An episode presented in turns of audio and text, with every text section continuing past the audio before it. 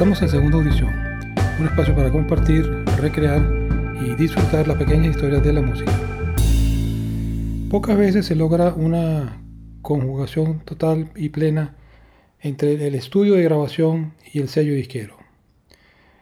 Tal es el caso de las sesiones de Rainbow Studios en Noruega, Oslo, Noruega, en donde el ingeniero de sonido Jan Erik Konsgaard el productor, el afamado Manfred Eicher, forjaron una unión perfecta, podríamos decir una unión hecha en el desierto, en el, en el cielo, por cuanto muchísimos discos, casi todos de hecho, de, de las obras grabadas allí, corresponden al sello alemán ECM Records, SM Records, ediciones de música contemporánea.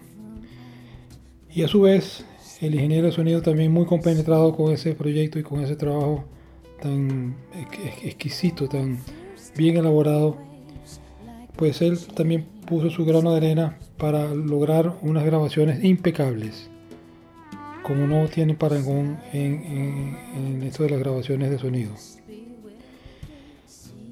El estudio Rainbow,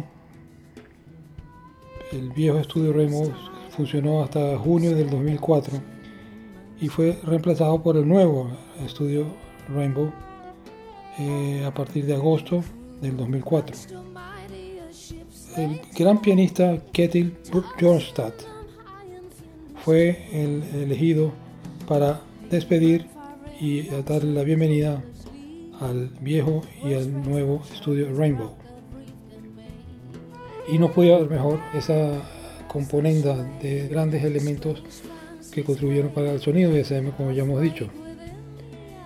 Ketty Johnston se sentó en el piano en junio del 2004 para despedir al viejo estudio Rainbow y se volvió a sentar en agosto del mismo año para darle la bienvenida al nuevo Rainbow Studio.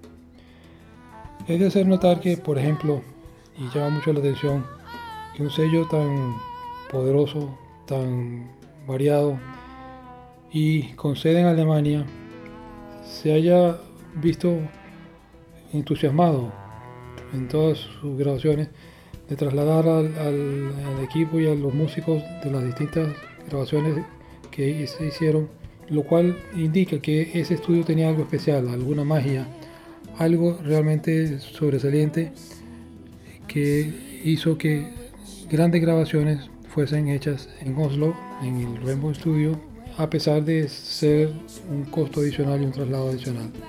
Pero bueno, obviamente sus razones habrán tenido y están, no digamos a la vista, sino están al oído. Sí, podemos escuchar y deleitarnos con unas grabaciones excelsas que pocas veces, como dije al inicio, demuestran la grandeza de la unión del ingeniero sonido, el productor y los músicos, como ha sido en, este, esta ocasión.